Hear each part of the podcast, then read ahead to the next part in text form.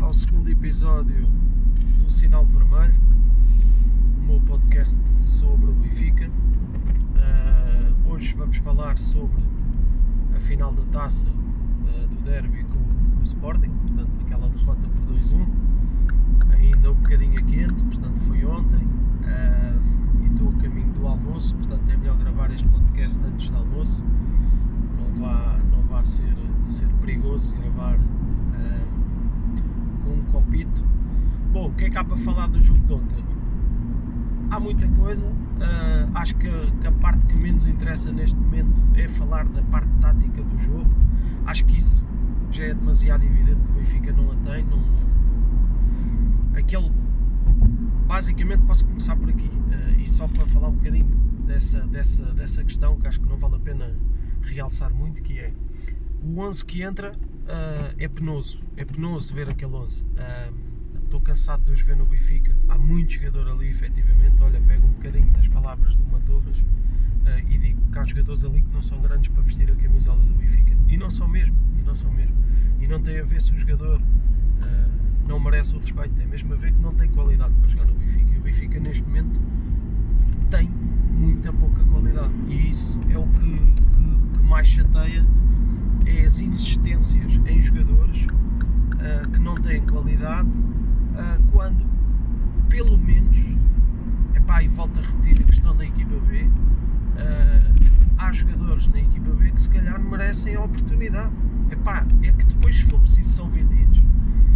E aqui já vamos entrar outra vez na questão de, de, do mercado das direções e da gestão que são vendidos, nunca tiveram a oportunidade quase de jogar no Benfica Uh, e depois andamos a levar com isto, é pá, estes Lázaros, mas quem é este Lázaro? Quem é este Lázaro para jogar no Benfica? Pá, não, não consigo entender. Não, é, que, é, que, é que entre o Lázaro e o Gilberto é que não muda nada. Não muda nada. É pá, será que o defesa de direito da equipa B não é melhor? Uh, pronto, começando logo aqui no, no, nesta questão. Uh, depois temos uh, o Weigl, o Meite e o, e o João Mário. Ok. o Meite epá, é sempre muito discutível. Uh, como é que se vai buscar este jogador? Uh, não consigo, não consigo ver uh, qual é a mais-valia do Meite em, em, em, em, em comparação com os outros jogadores que nós temos. Não consigo perceber, confesso. não sei onde é que traz uma mais-valia, porque é que se paga o que se pagou pelo Meite, quando há jogadores de certeza que na equipa, na equipa B e na própria, no, próprio plantel, podem perfeitamente jogar uh, e outros que foram emprestados. Uh, portanto, logo aqui, mais uma crítica a esta, a esta contratação. Se calhar que a Yuki já não está lá, não sei. nunca vamos saber essas questões. Falamos sempre aqui um bocadinho de borla, falamos aquilo que vemos e que ouvimos, não podemos falar muito mais sem conhecimento.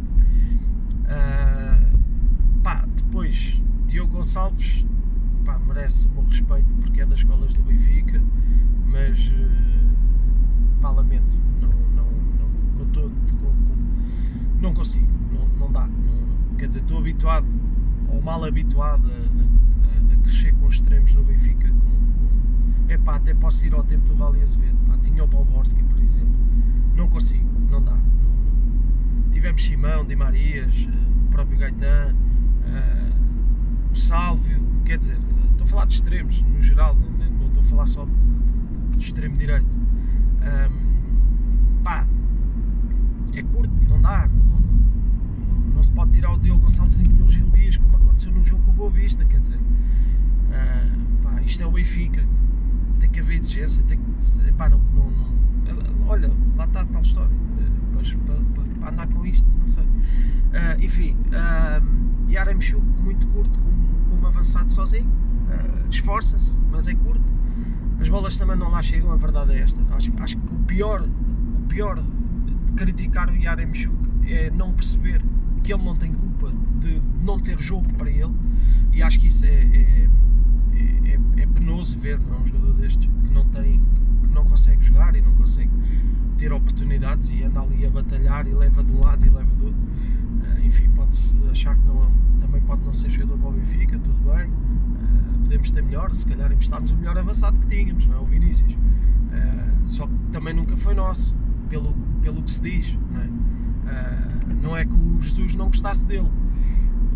Na minha opinião, era capaz de gostar dele, não o queria era pôr a jogar porque sabia que ele ia embora e que, que o Benfica não, não tinha hipótese com ele. Mas isso entramos naquele campo outra vez, que eu estava a falar há pouco do mercado, e volto a repetir: somos reféns dos empresários, das negociatas, uh, e infelizmente parece que não sabemos contratar.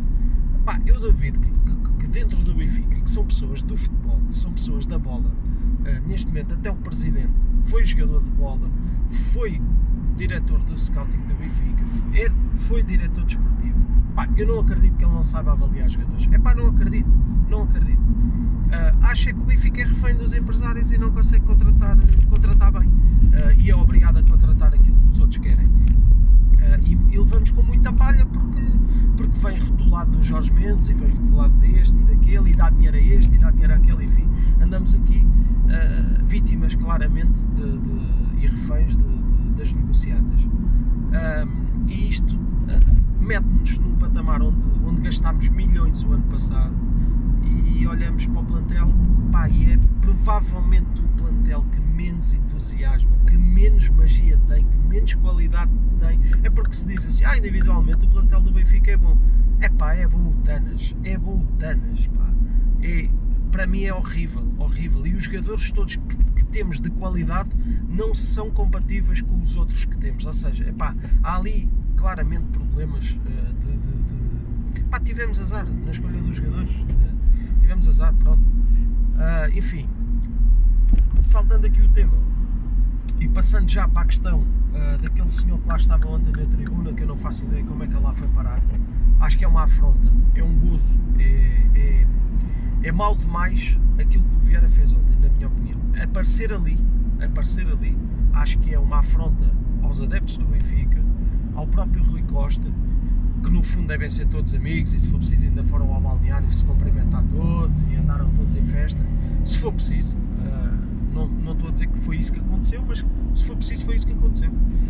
Espero que não. Uh, enfim, acho que acho que nem consigo sequer, não consigo sequer pensar o que é que, o que, é que Vieira tenha pensado uh, quando, quando decidiu ir àquele jogo. É pá, sinceramente, devia ter estado no canto dele pá, fosse onde fosse, fosse ao restaurante, fosse em casa, é pá, mas ir ali à tribuna, depois de tudo, é pá, acho que é claramente mal demais uh, aquilo que, que, que este ex-presidente do Benfica fez. Uh, e assusta-me, assusta-me, assusta-me porque começo a achar que, que estas aparições uh, podem, podem, podem querer dizer muita coisa.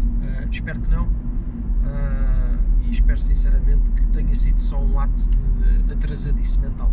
Pronto, e em relação ali a algumas questões do jogo, olha, o Nuno Santos uh, parece-me ser pá, um, um, um Otávio 2.0, está ao nível do Otávio já. Uh, não percebo aquela atitude para o Everton, chama-lhe ali nomes completamente na cara do jogador. Pá, isto, quer dizer, o Everton, por muito que simulasse a falta, que até nem foi o caso, acho que o Nuno Santos não, Epá, a não ser que o Everton lhe tenha dito alguma coisa.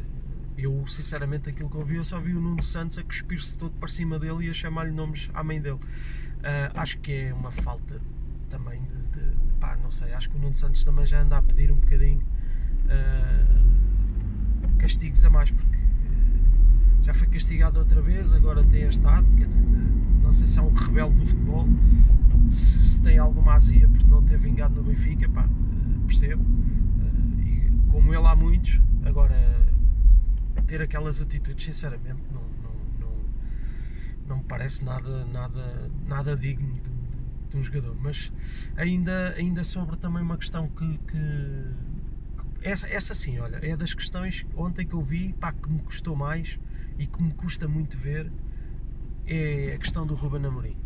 Uh, não só aquilo que ele diz, porque ele diz e, é, e, e diz bem, clube dele não era aquele, mas que hoje tem uma ligação forte, e é normal, porque pá, estás a ganhar naquele clube, percebes que chegas ali e começas a ganhar no Sporting, é normal, uh, crias ali um, um, afeto, as pessoas gostam de ti, quer dizer, uh, mesmo que viessem desconfiadas ao início, tipo, acabas por dar a volta às pessoas e, e, acabas também por gostar delas, eu compreendo isso 100%. Aquilo que me custou mais ver ontem foi o, o filho do Ruben Amorim vestido à Sporting, a festejar com ele a taça. Pá, aquele miúdo já vai ser do Sporting. Uh, custa-me custa ver aquilo como benfiquista, por saber que o Ruben Amorim era um fanático do Benfica e que provavelmente iria passar isso ao, ao seu, ao, seu, ao seu filho. Custa muito ver aquilo, sinceramente. Uh, e mexe com, com tudo aquilo que é o sentimento que nós temos pelo nosso clube. Pá, conseguiram estragar o nosso clube.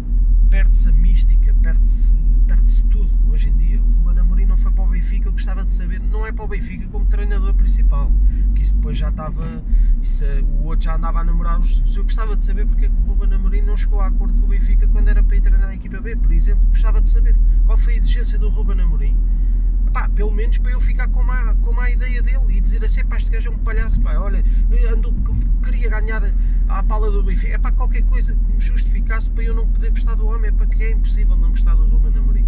E, e, e, só de pensar que ele teve quase a assinar pela equipa B, uh, penso, mas quem, quem é que fez com que ele não assinasse? Foi ele, foi o Benfica, é pá, gostávamos, sinceramente gostava de saber. Uh, e pronto, uh, deixo este episódio assim, desta, desta forma. Uh, o próximo episódio vamos falar do mercado e se isto continuar assim, lá vou eu ter que vir rasgar outra vez a forma de estar no Benfica no mercado. É o que eu digo, está fácil.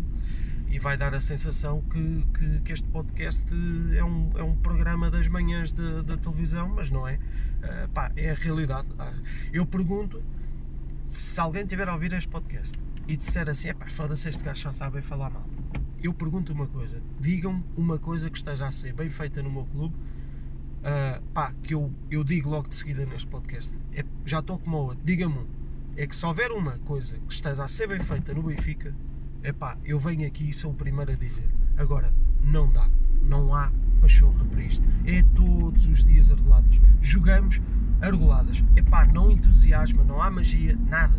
E já não vou aos outros aos outros desportos, né? às outras modalidades, onde continuamos a ser enxovalhados. É pá, já só vou ao futebol porque é aquilo que, que, que do pouco que percebo ainda é de futebol, porque de resto deixo para quem sabe. Mas realmente aquilo que eu vejo é pá, está demais, está demais. Pronto, maltinha. Uh, forte abraço, continuação uh, e ver se ganhamos agora ao Gil Vicente se não temos nenhuma surpresa que é para o Veríssimo não ir ver o mar pirata já lá anda outra vez. Um abraço.